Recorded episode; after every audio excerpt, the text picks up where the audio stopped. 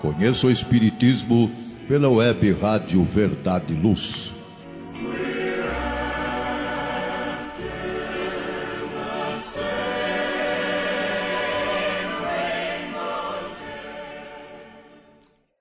Iniciamos mais um programa Conheço o Espiritismo, uma realização do Departamento de Estudos Sistematizados da USE Intermunicipal de Ribeirão Preto. Eu sou Ana Maria de Souza e esse programa será apresentado por mim e por Maria Amélia de Souza Nunes. Temos estudado, ao longo desses programas, os pontos principais da doutrina espírita. Falamos sobre quatro: Deus e providência, existência e sobrevivência do espírito, reencarnação e pluralidade dos mundos habitados. Hoje vamos refletir sobre o quinto princípio, a comunicabilidade dos espíritos e a influência que exercem sobre nossos pensamentos e atos.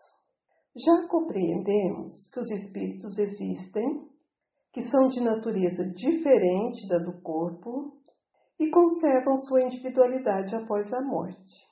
Admitido isso, temos que aceitar que vão para alguma parte. Segundo a crença comum, vão para o céu ou para o inferno. Mas aonde fica o céu e aonde fica o inferno? Antigamente se dizia que o céu era em cima e o inferno embaixo. Porém, o que são o em cima e o embaixo no universo? Nossos conhecimentos atuais sobre o universo mostram a reduzida importância da Terra, um minúsculo planeta localizado em um pequeno sistema solar, em uma galáxia Via Láctea, que contém pelo menos outros 200 bilhões de sistemas solares, em um universo observável que tem provavelmente cerca de 2 trilhões de galáxias. Dá para imaginar a grandiosidade disso? Fica difícil, não é? Então, por que será que a Terra, um quase imperceptível grão de areia, teria o privilégio de ser o único planeta povoado de seres? A razão nos diz que isso é praticamente impossível e que, portanto, só pode haver muitos mundos habitados, como vimos no décimo programa. Se são povoados, estes mundos também fornece seus contingentes para o mundo dos espíritos. Pensando assim, a doutrina da localização dos espíritos no céu ou no inferno não se harmoniza com os dados da ciência. E o mais lógico é que não haja um lugar determinado e circunscrito para eles. Os espíritos formam um mundo invisível, no qual vivemos imersos, que nos cerca e a cotovela incessantemente. Aprendemos também que há no homem três coisas: o corpo, ou ser material, a alma, ou ser imaterial, espírito encarnado no corpo, e o perispírito, o laço que une o espírito ao corpo, que é um envoltório semi-material. O espírito é o ser principal, é o ser que pensa e sobrevive. Por ocasião da morte, nos despojamos só do corpo. Pensando assim, portanto, o espírito não é uma abstração, é um ser limitado e circunscrito. Por que então ele não poderia atuar sobre a matéria só porque seu corpo é fluídico? A luz, que é imponderável, não exerce ação sobre a matéria? Então, refletindo sobre tudo isso, perguntamos: o espírito pode comunicar-se com o homem? Isso é, pode trocar ideias com ele? Sabendo que os espíritos sobrevivem, não é racional admitir que conservem seus afetos? Não será natural que um ente que nos amou durante a vida se acerte de nós, deseje comunicar-se conosco e se sirva para isso dos meios de que disponha? Enquanto vivo, ele, o espírito, não atuava sobre a matéria do nosso corpo? Não era ele quem dirigia os seus movimentos? Por que razão, depois de morto, por intermédio de outro espírito ligado a um corpo, ele não poderia exprimir seu pensamento? Ao nosso ver, a realidade dessa comunicação é incontestável. O Espiritismo, pelos fatos e pelo raciocínio, nos dá a prova de que ela é real, partindo sempre do, do princípio da existência e da sobrevivência da alma, demonstrou que o ser pensante que existe em nós durante a vida continua pensando depois da morte e que pensa naqueles a quem amou e cogita de se comunicar com eles. Que podendo estar em toda parte, pode estar ao nosso lado e comunicar-se conosco, que pode, por meio do seu envoltório fluídico, perispírito, atuar sobre a matéria inerte. E sendo possível atuar sobre a matéria, pode atuar sobre um ser animado, pode lhe dirigir a mão para fazê-lo escrever, pode responder perguntas e transmitir seus pensamentos. Os espíritos se comunicam por meio de médiuns, que lhes servem de instrumentos e intérpretes. As comunicações se realizam por meio da escrita, da palavra ou de outras manifestações materiais. Mas, então, qual seria a finalidade dos espíritos se comunicarem conosco? As manifestações não são destinadas a servir a interesses materiais não são para nos ajudar a resolver nossos problemas financeiros, amorosos, etc. Sua utilidade está nas consequências morais que elas trazem. O fim providencial dessas manifestações é convencer os incrédulos de que tudo para o homem não se acaba com a vida terrestre. Desse modo, entendemos melhor a necessidade do nosso progresso. Também essas comunicações, essas manifestações trazem o consolo de que reencontraremos com os nossos parentes e amigos que nos de, que deixaram a terra antes de nós. Mas pensando nisso tudo, ainda ficamos com uma dúvida. Podemos acreditar então em tudo que os espíritos falam? Não é bem assim. Os espíritos não são iguais em conhecimento nem em qualidades morais. Só nos falam sobre aquilo que sabem, segundo o seu estado de adiantamento, e ainda dentro dos limites do que é permitido a eles nos dizer. Nos dizer. Porque há coisas que não deve revelar, por não ser ainda dado ao homem tudo conhecer. Sobre muitas coisas eles nos dão apenas sua opinião pessoal, que pode ser justa ou incorreta, exatamente como acontece conosco, os encarnados, quando estamos em rodas de conversa ou atualmente nas redes sociais. Às vezes falamos coisas pertinentes, às vezes falamos coisas falsas. O mais importante nas mensagens espirituais, tanto quanto nas que a gente faz é o conteúdo. Reconhece-se a superioridade ou inferioridade dos espíritos pela linguagem que usam. Os bons só aconselham o bem e dizem coisas proveitosas. Os maus enganam e suas palavras refletem sua imperfeição e ignorância.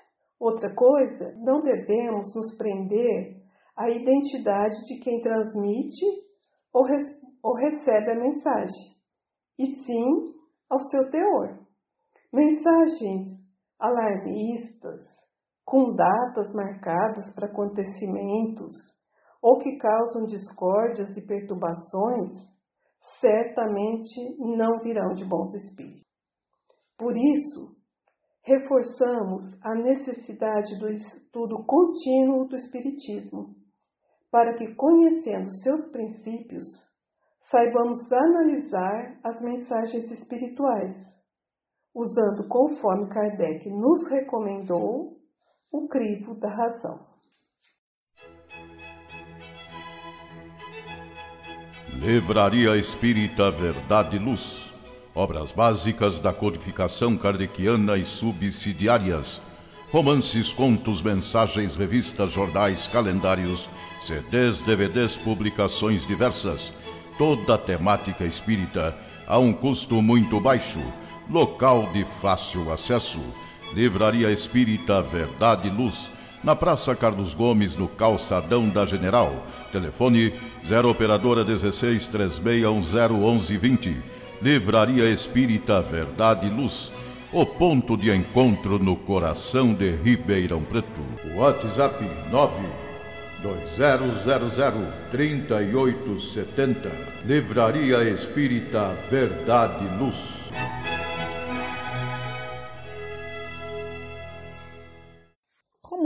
Vimos no primeiro bloco, para nós espíritas, a crença na comunicabilidade dos espíritos está solidificada. Sabemos que os espíritos existem, sobrevivem à matéria, se comunicam conosco e influenciam em nossas vidas, muito mais do que imaginamos, como afirmaram os espíritos a Kardec na questão 459 de O Livro dos Espíritos. Influem a tal ponto que de ordinário são eles que nos dirigem. Se aqui no mundo, enquanto encarnados, sofremos a influência dos grupos sociais, dos nossos familiares, dos nossos amigos, enfim, de todos que nos cercam, em nossas ideias e atos. Como não seríamos influenciados por espíritos que, livres da matéria, muito mais facilmente se aproximam de nós e nos intuem ações de acordo com seus pensamentos ao se afinarem com os nossos. Assim, somos alvo da atenção de bons ou nem tão bons espíritos, de acordo com aquilo que atraímos. Benfeitores e amigos espirituais incluindo entre eles parentes e amigos dessa e de outras encarnações, podem continuar nos auxiliando, assim como aqueles que prejudicamos podem tentar atrapalhar a nossa jornada. O Espiritismo vai tornar possível entender como essa influência se dá, ou seja, através da transmissão de pensamentos. Como já vimos em programa anterior, estamos mergulhados no fluido universal, que ocupa todos os espaços, todos os seres encarnados e desencarnados. Esse fluido é o veículo do pensamento, assim como o ar é o veículo do som. Portanto, ao dirigirmos o pensamento para qualquer ponto, ele viaja e atinge esse ponto. Aprendemos também que é por meio do perispírito que estabelecemos essa comunicação, pois pela sua natureza etérea consegue alavancar as ações dos espíritos. Atuando, pois, sobre a matéria, os espíritos são capazes de produzir diferentes manifestações físicas, como ruídos, movimentação de objetos, pelo pensamento, pela visão, pela audição, pela palavra, pelo tato, pela escrita, pelo desenho ou pela música.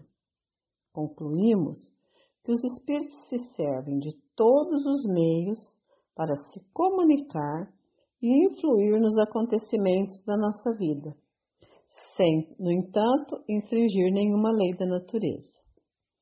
Se a influência é tão grande, como fazemos para identificar essa influência? Para não ficarmos à mercê de espíritos infelizes, prestando atenção ao tipo de pensamento, pois bons espíritos só vão dizer coisas boas para nós.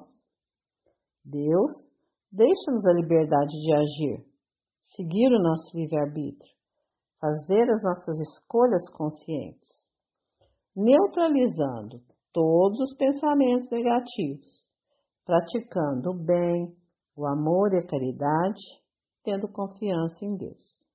O Espiritismo trouxe ensinamentos importantes sobre o valor de nossa atitude mental positiva.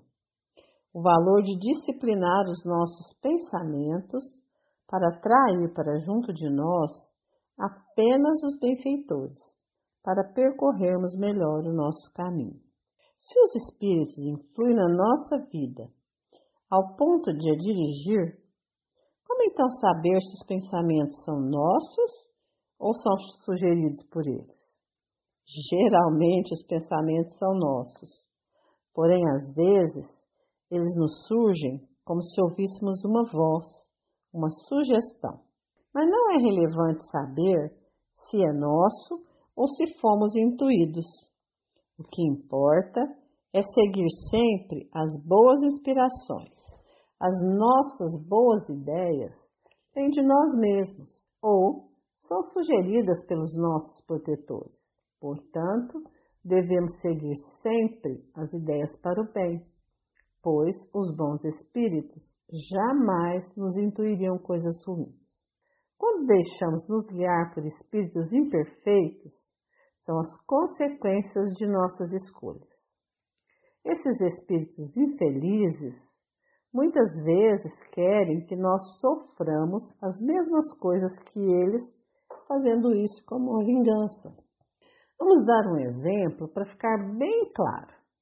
Um homem encontra no seu caminho uma certa quantia de dinheiro e pensa: Achado não é roubado.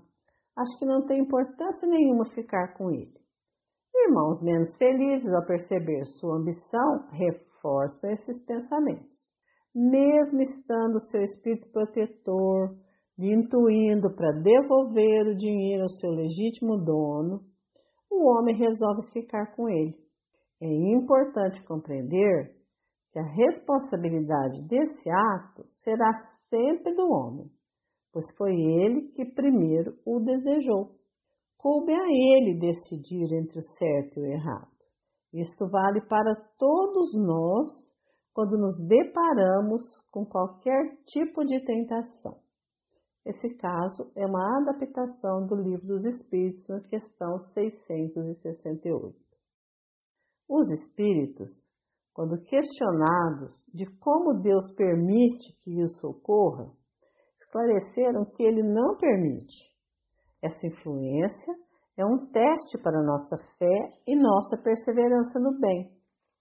Temos que progredir e sabemos que esse progresso é individual. Se atraímos para perto de nós esses espíritos, é porque ainda estamos pensando no mal. Quando conseguirmos afastar toda ideia de mal de nossa vida, com certeza não mais os atrairemos. Praticando o bem, colocando Deus acima de tudo em nossas vidas, conseguiremos vencer o mal. Jesus nos ensinou: vigiai e orai para não entrardes em tentação.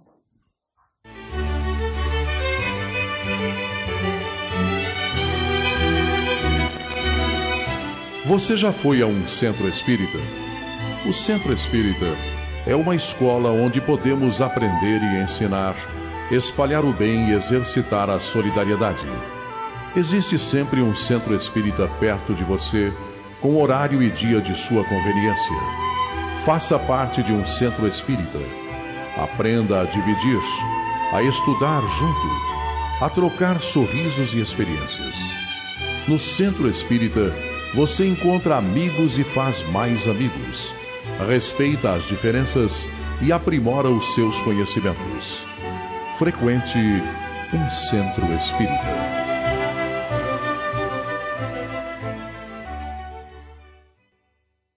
No primeiro bloco, comentei com vocês que os espíritos se comunicam por médiums que lhes servem de instrumentos e intérpretes. Kardec, em O Livro dos Médios, nos ensina que todo aquele que sente, num grau qualquer, a influência dos espíritos é médium. Portanto, essa faculdade é inerente ao homem, como a de ver, de ouvir, de falar. Não é privilégio de ninguém. Por isso, todas as pessoas a possuem, mesmo que seja rudimentar Entretanto, usualmente, só chamamos de médiums aqueles em que a faculdade se mostra bem caracterizada e se traduz por efeitos patentes. O médium, sim, é o indivíduo que serve de traço de união aos espíritos, para que eles possam comunicar-se facilmente com os homens, espíritos encarnados. Sem médium, não há comunicações tangíveis, mentais, escritas, físicas, de qualquer natureza que seja. Mas a mediunidade não implica necessariamente relações habituais com espíritos superiores. É apenas uma aptidão que serve de instrumento mais ou menos adaptável aos espíritos de um modo geral. Assim, o bom médium é aquele que é simpático aos bons espíritos e deles tem assistência, o que nesse sentido depende unicamente das suas qualidades morais. Bom, colocamos aí um problema, não, é? Dessa forma, só aos mais, aos mais dignos foi concedida a faculdade de comunicar-se com os espíritos, já que isso depende de suas qualidades morais? Não, não é. A mediunidade é conferida sem distinção, a fim de que os espíritos possam trazer à luz a todas as camadas, a todas as classes sociais, aos retos para os fortificar no bem e aos viciosos para corrigi-los. Os bons espíritos os auxiliam e seus conselhos são mais úteis, primeiramente para os médios. Assim, quem ganha com isso, quem aprende mais com isso, são os médios. As comunicações que recebem dos espíritos podem ser boas ou más, justas ou falsas profundas ou frívolas, de acordo com a natureza dos espíritos que se manifestam. Não podemos esquecer que os médiums são seres em evolução, como todos nós, e têm liberdade de escolher como usar suas faculdades. Eles podem falhar, assim como nós muitas vezes falhamos. Por exemplo, usando de maneira inadequada nossa fala ou nossa inteligência. Por conta disso, dessa, de, do, do fato dos médios serem seres em evolução, temos ouvido tristes relatos de pessoas que fazem mau uso de sua mediunidade. Os médios apresentam muitas variedades nas suas aptidões, o que faz com que ocorra fenômenos variados e diferentes gêneros de comunicação. Pensando nessa variedade de fenômenos, Kardec, como um bom pedagogo, com a concordância dos espíritos que participaram da codificação do Espiritismo, propôs uma classificação para os médios. Primeiro, os dividiu em duas grandes categorias: médios de efeitos físicos, os que têm o poder de provocar efeitos materiais, ou seja, manifestações ostensivas, e médios de efeitos intelectuais, os que são mais aptos a receber e transmitir comunicações inteligentes. Para exemplificar, é, como médios de efeitos físicos, podemos citar os médios tipitólogos. A palavra é difícil, mas significa os médios que produzem ruídos e pancadas. Lembram das irmãs Fox, que apresentamos para vocês no segundo programa? Elas se comunicaram com o espírito que produzia barulhos na casa onde moravam por meio de batidas. Elas eram médiums de efeitos físicos, tiptólogas. Nessa categoria de médiums de efeitos físicos, há também os médios que produzem movimentos de corpos inertes, que provocam execução de composições e instrumentos musicais sem contato com eles. Todos nós já ouvimos alguma história de casas mal assombradas, em que se ouvem ruídos diversos, móveis se deslocam sem contato, caem pedras lançadas por uma força desconhecida Coisas assim que incomodam e impressionam as pessoas. Com certeza, porque havia ali um médium de efeito físico. Dentre esta categoria, destacamos também os médios curadores, que são os que têm o poder de curar ou aliviar doenças físicas pelo simples contato, pela imposição das mãos, pelo olhar, por um gesto, sem o uso de qualquer medicamento. Como médios de efeitos intelectuais, podemos citar os audientes, aqueles que ouvem o que os espíritos falam, médios falantes ou psicofônicos, que são os que transmitem mensagens dos espíritos pela voz, médios videntes, que são os que em estado de vigília, isto é, acordados, veem os espíritos, médios inspirados, que recebem ideias ou sugestões relacionadas às ações da vida cotidiana ou aos grandes trabalhos da inteligência.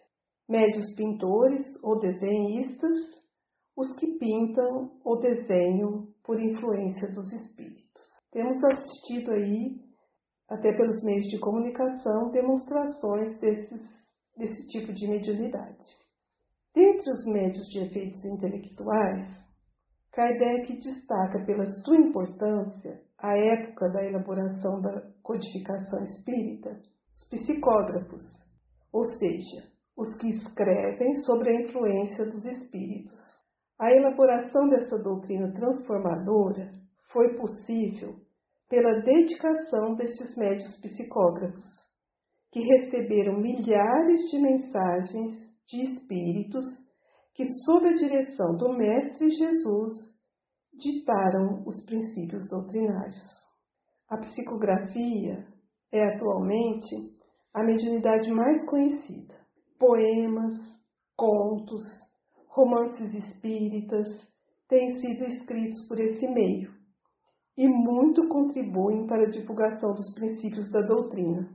No Brasil, espíritas e não espíritas conhecem pelo menos algumas das obras psicografadas por médios como Francisco Cândido Xavier, Divaldo Pereira Franco, entre outros. Em muitos, o interesse em conhecer o Espiritismo surgiu em função de ler romances ou mensagens consoladoras. E assim, a finalidade das comunicações vem sendo cumprida. Convencer os incrédulos de que a vida continua, que somos responsáveis pelos nossos atos e por isso devemos trabalhar incessantemente pelo nosso melhoramento e progresso. Faça o Evangelho no lar. O lar é a primeira e mais valiosa escola da vida. A paz no mundo começa sob as telhas que nos acolhem. Viver em equilíbrio dentro de nossa casa é o primeiro e mais seguro passo para a harmonia entre as nações. Fortaleça os laços de fraternidade, realizando o Evangelho no lar frequentemente. Escolha um dia e horário da semana mais adequados e estude as benesses que Jesus nos legou. Aperte ainda mais os laços de união e amor entre os familiares. Converse olhando nos olhos Fale do amor de Jesus pela humanidade. Aprenda a distribuir sorrisos. Faça do seu lar um ambiente acolhedor, equilibrado e feliz. Faça o Evangelho no lar. Então, amigos, neste programa apresentamos o quinto ponto principal da doutrina a comunicabilidade dos espíritos e como eles influenciam em nossas vidas. Para encerrar, gostaríamos ainda de refletir sobre um ponto. Foi o Espiritismo que primeiro constatou esses fatos? Ou eles já existiam? Não. O fenômeno mediúnico é conhecido desde as primeiras idades do mundo evoluiu com o desenvolvimento mental e intelectual do homem, e só atingiu a culminância, sua maior importância, com a doutrina espírita, que define a mediunidade como uma condição natural do ser humano e a enfoca sobre os aspectos racional e científico.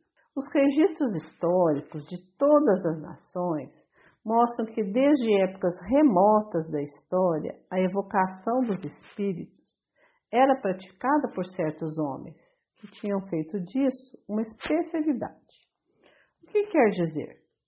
Isso significa que o conhecimento e a prática da comunicação eram restritos a poucos, só os que já tinham alguma evolução e podiam compreender o fenômeno.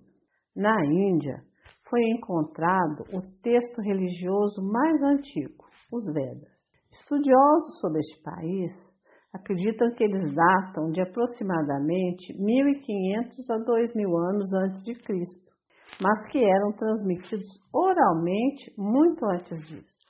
Nesses textos que formam a base das escrituras sagradas do hinduísmo, já há relatos que nos cerimoniais de sacrifício os espíritos dos antepassados, no estado invisível, sob uma forma aérea, acompanhavam os brahmanes, que eram os sacerdotes que oficiavam esse sacrifício, e seguiam-nos e tomavam lugar ao lado deles.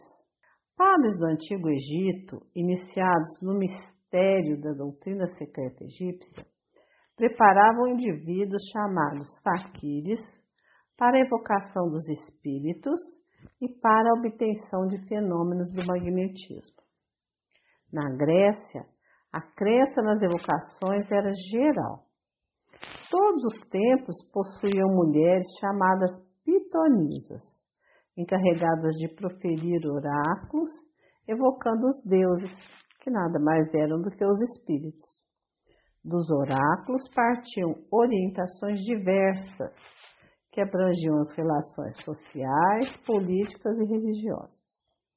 Estes são só alguns exemplos para ilustrar o nosso estudo. Existem relatos em muitos outros povos, inclusive entre os indígenas brasileiros. Mas é na Bíblia, no Velho Testamento, que o fenômeno mediúnico adquire nova dimensão. Afastando-se do politeísmo para representar a manifestação do Deus universal e supremo. Os profetas nada mais eram do que médiums inspirados, videntes ou audientes, que traziam ensino e predições. Vamos ouvir dos religiosos que estudam com mais profundidade o Velho Testamento que Moisés que viveu cerca de 1600 anos antes de Cristo, proibiu formalmente que os hebreus interrogassem os mortos para saber a verdade. A proibição veio devido ao mau uso que se fazia dessa prática. Encontra-se no Talmud, que é o livro da doutrina mosaica, o livro sagrado, uma orientação que as pessoas que, sendo instruídas neste segredo, fala com os mortos, o guardasse com vigilância e um coração puro para conter o amor de Deus e a favor dos homens. E que o nome dessas pessoas inspirava respeito e que não deveria haver medo e tornaria-se essa pessoa um herdeiro dos dois mundos, o de agora e o do futuro. Uma demonstração clara que quando a mediunidade fosse usada para fins úteis, ela seria permitida. No cristianismo, a mediunidade atinge o seu apogeu. Nem vamos nos referir ao Mestre Jesus, na sua condição de medianeiro da sabedoria divina. Qualquer comentário nosso seria insignificante, mas podemos citar os apóstolos, todos eles médiuns notáveis e os fenômenos mediúnicos ocorridos entre os primeiros cristãos estão narrados em vasta literatura. Vamos encontrar na biografia de santos da Igreja Católica a descrição de que muitos deles eram portadores de mediunidade ostensiva. Além disso, nas idades moderna e contemporânea, muitos artistas, sábios, literários, músicos relatam a compreensão de que suas obras eram inspiradas por amigos invisíveis. Fica claro, então, a expansão do fenômeno mediúnico em todas as épocas da humanidade, da antiga Índia aos tempos atuais. O fenômeno mediúnico intensificou-se e popularizou-se, o que propiciou no século XIX o surgimento da doutrina espírita. No Livro dos Médiuns, publicado em 1861, lemos em sua introdução que o objetivo desta obra é indicar os meios de desenvolvimento da faculdade mediúnica, tanto quanto o permitam as disposições de cada um, e, sobretudo, dirigir-lhe o emprego de modo útil quando ele existe orientar as pessoas na maneira de confabularem com os espíritos, indicar os meios de conseguirem boas comunicações e como um repositório de instrução prática. Portanto, a obra não se destina exclusivamente aos médiums, mas a todos os que estejam em condições de ver e observar os fenômenos espíritas. Esta é a missão da doutrina espírita. Utilizamos na elaboração deste programa trechos do Livro dos Espíritos, o Livro dos Médiuns e o Evangelho segundo o Espiritismo. Aqui na Web Rádio, há programas sobre as cinco obras básicas. Podcasts dos programas que já foram ao ar podem ser ouvidos no site da Web Rádio e várias plataformas. Anchor, Spotify, Deezer e outras. Até a próxima!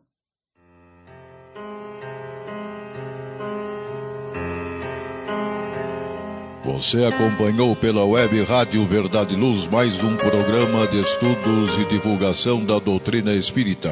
Fique ligado na nossa programação.